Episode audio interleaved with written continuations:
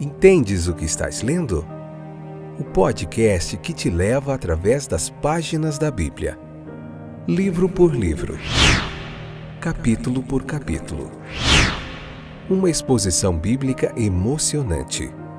Aperte os cintos e embarque comigo nesta viagem.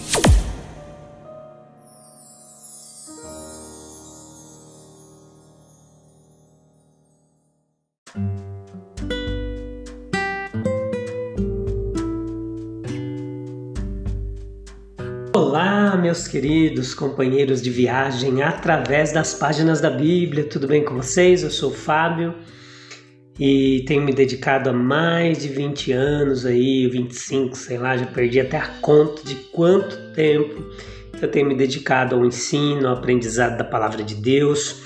Eu estou trazendo aqui para você toda essa bagagem de estudos teológicos, é, toda a bagagem minha, minha experiência também junto com mais de 100 comentaristas bíblicos, a gente tem se debruçado sobre o trabalho de mais de 100 teólogos, eruditos, expertos no texto bíblico, para trazer para você aqui uma exegese clara, objetiva, bem pautada no texto, tá bom?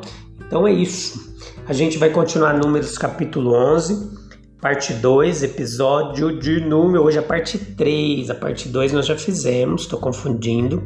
Você encontra aí no Spotify, no Deezer, na Amazon Music, no Google Podcast, em tantos outros streamers aí, distribuidores. E capítulo 11, parte 3, vai até a parte 4. Você encontra o livro de números aí até esse capítulo que nós temos feito. Você encontra Gênesis, você encontra Êxodo, Levítico, Evangelho de Marcos Marcos, Evangelho de Lucas, Evangelho de João, todo esse trabalho aí, mais de dois anos que a gente está fazendo, comentando a Bíblia capítulo por capítulo, tá bom? Então vamos lá, falar mais um pouquinho hoje dos 70 anciãos, como eles foram preparados para esse alto cargo que era apoiar Moisés, estar ali do lado de Moisés, e o que, que a gente aprende hoje com tudo isso quais as lições práticas para o nosso dia a dia, tá bom? Leia o capítulo 11, vem para cá, convida mais gente e vamos embora, que tem muita coisa ainda para nós aprendermos. Então veja que houve aqui um murmúrio do povo logo que iniciaram a marcha de Oreb. Então, é, é, logo após iniciar essa marcha, esse, essa reclamação deles lembrou Moisés novamente de forma muito dolorosa o pesado fardo que havia sido colocado sobre ele na liderança de uma tão grande multidão recém-saída da escravidão. Ele reclamou com o Senhor e a sua reclamação foi graciosamente ouvida. Ele foi instruído a reunir ao seu redor um grupo de 70 anciãos que poderia ajudá-lo com seus conselhos e compartilhar o seu fardo. Quanto ao estatuto, aqui os regulamentos, as funções desses 70, tem havido muitos debates. Alguns se lembram do Sinédrio, o Conselho dos 70, que ocorria lá no Novo Testamento. Nós encontramos muitas vezes nos evangelhos, nos Atos dos Apóstolos, já falamos sobre eles em alguns dos evangelhos que nós comentamos. E passando por essas questões, nós observamos os fatos registrados no próprio texto. Vejam que o que se queria não era a nomeação de governantes ou juízes comuns. É, e lembre-se que alguns relacionam com esses 70, mas é apenas uma coincidência, é uma situação totalmente diferente, porque aqui ainda não havia tempo, era apenas tabernáculo. Se você está acompanhando capítulo por capítulo, você vai entendendo os detalhes. Então veja que o que se queria não era a nomeação de governantes ou juízes comuns, Cada tribo já tinha um líder, que chamavam de príncipe ali, um corpo de anciãos, oficiais e governantes de dezenas, de cinquenta, de centenas, de milhares, que julgavam as causas entre homem e homem. O que se queria era um conselho para ajudar Moisés com conselhos e assistência na administração dos assuntos gerais que chegavam a ele. A maneira do, da nomeação dos setentas ela é cuidadosamente descrita aqui em Números capítulo 11, versículo 16. Então o Senhor disse a Moisés: Reúna diante de mim setenta homens reconhecidos como autoridades e líderes de Israel. Leve-os à tenda do encontro para que permaneçam ali com você. Não foi nomeado ninguém que já não ocupasse uma função de autoridade. Reúna-me 70 anciãos que você sabe seriam os anciões do povo e seus oficiais, isto é, eles não deveriam ser homens crus, inexperientes, não. Somente eram elegíveis para o cargo aqueles que tivessem dado prova de habilidade, fidelidade no serviço público, seja como anciãos ou como oficiais. Isso é, escritores ou escrivãos, como diz aqui no, no hebraico original. A referência aos escribas profissionais, assessores de magistrados não profissionais, como eram, como eram esses anciãos hebreus. Essa regra foi boa. Nenhum homem deveria ser levado também na Igreja de Cristo a um cargo, a uma função, ou no Estado, ou na administração pública, sem uma capacidade comprovada.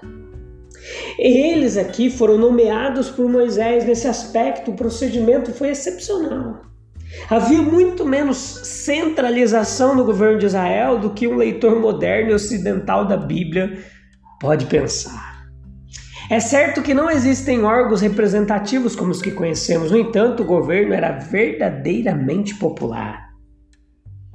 Mesmo no Egito, o povo era governado em primeiro lugar pelos mais velhos, os membros das famílias e das tribos. Esse sistema primitivo ele continuou de forma mais perfeita por muito tempo em Israel. Embora o governo local ele pudesse ser melhor administrado por magistrados locais, o mesmo acontecia com o governo maioral e central do qual Moisés estava encarregado. Um conselho como ele exigia só poderia ser realizado convocando livremente homens de habilidade notável e sabedoria aprovada. Eles foram investidos em cargos diante da congregação para lembrá-los de que deveriam agir para o bem público e não na realização de interesses privados, diante do Senhor.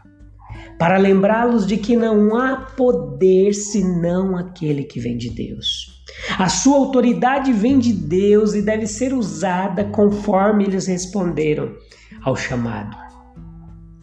Veja que eles foram dotados de novos dons, habilidades para qualificá-los para o novo, novo cargo. Quando Moisés os reuniu diante do tabernáculo, o texto diz que o Senhor desceu numa nuvem, falou com ele, tomou do espírito que estava sobre ele e distribuiu aos 70 anciãos. 20. É, você pode acender 20 velas com uma vela só, sem diminuir o brilho. Quando Eliseu pede da porção dobrada do Espírito de Deus que estava sobre Elias, segundo Reis capítulo 2 e 9, nós vemos que isso foi possível de acontecer semelhante ao que ocorreu aqui. Deus não envia ninguém à guerra às suas próprias custas. Quando chama qualquer homem para o serviço público, seja na igreja, no Estado, o homem assim chamado pode, sem duvidar, pedir e esperar sabedoria, força e coragem que o serviço exige. Tiago capítulo 1, versículo 5 ao 8 diz isso. Quando o Espírito de Deus repousou sobre eles, profetizaram e nada mais acrescentaram. Tal é a tradução agora, preferida por todos os melhores tradutores aqui do texto. Eles profetizaram, isso é, Falaram como homens que naquele momento foram elevados acima de si mesmos, como homens sob a influência de um poder irresistível externo a eles mesmos. Nós podemos presumir que o que eles disseram, sim, o que eles disseram era divino, celestial.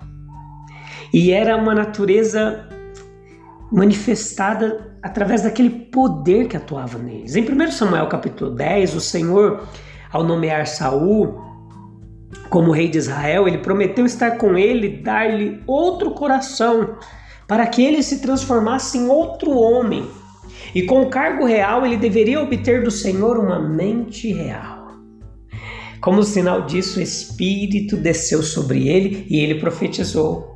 O impulso foi a manifestação apenas transitório. Eles profetizaram e não acrescentaram mais nada. O milagre, tendo cumprido o seu propósito, cessou, mas o dom espiritual do qual ele era, ele era um símbolo, permaneceu. Essa profecia, se você considerar bem, será vista como mais do que um sinal. As línguas de fogo e o arrebatador falar em línguas no dia do Pentecoste, sabemos o que esse milagre significou. Advertiu os discípulos de que a guerra do reino de Cristo não deveria ser realizada com espada, mas com a língua, com a comunicação, não com violência e derramamento de sangue, mas com a manifestação sincera e viva da verdade através da palavra. Foi uma lição do mesmo tipo que o Senhor sugeriu pelo milagre realizado nos 70 anciãos em frente ao tabernáculo.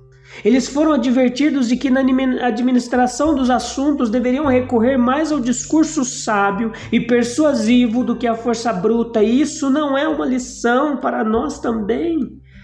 É melhor restringir, guiar e governar os homens com palavras sábias, firmes e persuasivas do que com a espada. O compartilhamento da unção não empobreceu Moisés, mas o enriqueceu. Ele era como uma lâmpada na qual outras 70 lâmpadas foram acesas. Isso aliviou Moisés e enriqueceu os anciãos, mas não para vantagem própria, mas como meio de cumprir sua nova e solene confiança. Nós aprendemos aqui lições preciosas que você precisa anotar aí. O valor de todo dom espiritual. Os homens não devem invejar quem o possui, mas agradecer a Deus por ele, visto que o dom ele é comunicável. Se não houvesse um Moisés inspirado, não teria havido presbíteros inspirados. Um Eliseu é o herdeiro de um Elias, Timóteo é como um filho para Paulo. E é um privilégio ser o meio de comunicação de um dom espiritual.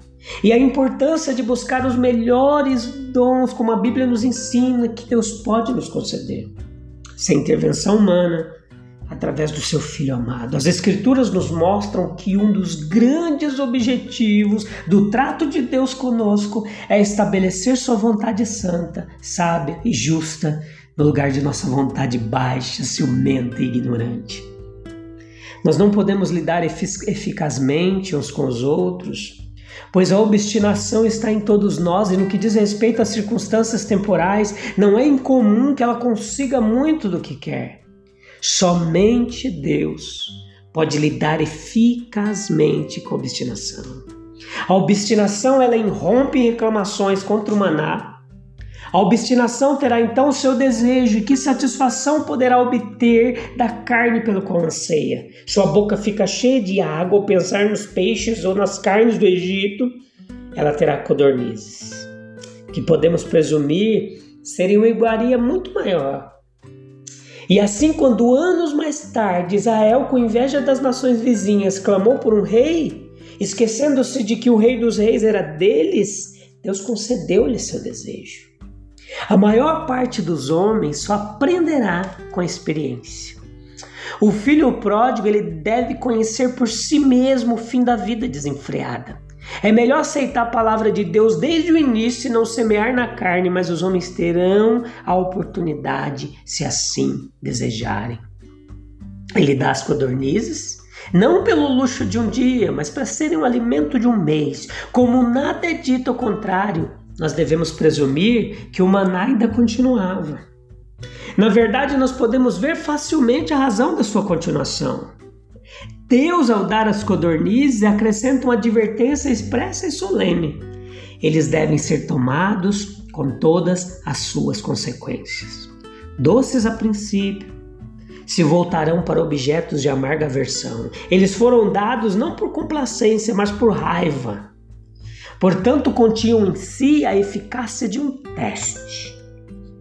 Certamente todo Israel não estava rebelde e murmurante. Deve ter havido homens com espírito nazireu já naquela época, e a questão para eles é: devemos sair, segundo o nosso costume, e colher o maná? Ou devemos nós, como os demais, satisfazer nossos apetites com essas deliciosas codornizes? Quem pode duvidar que Deus estava observando seus próprios fiéis, os israelitas, na verdade, nos quais não havia dolo? Há sem dúvida muitas coisas no mundo cujo principal uso é testar a disposição do homem de obedecer a Deus. Olha lá, Gênesis capítulo 2, versículo 16 e 17. Essas aves foram dadas, mas não havia obrigação de comê-las. Todo israelita era livre para recusar. Um arrependimento oportuno e outro vento teria levado as codornizes tão rapidamente quanto elas vieram. Haveria uma lição se as pessoas aprendessem, desde os pássaros submissos até os seres humanos rebeldes. Então, assim, Deus mostrou, mesmo nessas codornizes, o espírito de uma dádiva boa e perfeita. Nada na criação é uma bênção por si só. Deus deve fazer com que isso aconteça, ele pode facilmente, se quiser, transformar numa maldição. Deus, ao tornar o efeito de comer as codornizes tão visível e repentino, ele ilustrou ainda mais, por contraste, a glória do maná pois esse maná era um belo tipo do verdadeiro pão que vem do céu. O povo nunca havia colhido o maná com tanta ganância e aplicação como havia colhido os codornizes. Então, tem coisas que parecem bênção, mas pode virar maldição, tá bom? Fica atento aí. Então eu volto no próximo episódio, se Deus quiser, a gente vai continuar meditando nesse texto. Tem muita coisa ainda para a gente aprender nesse capítulo. Um abraço, até lá. Deus abençoe. Tchau, tchau.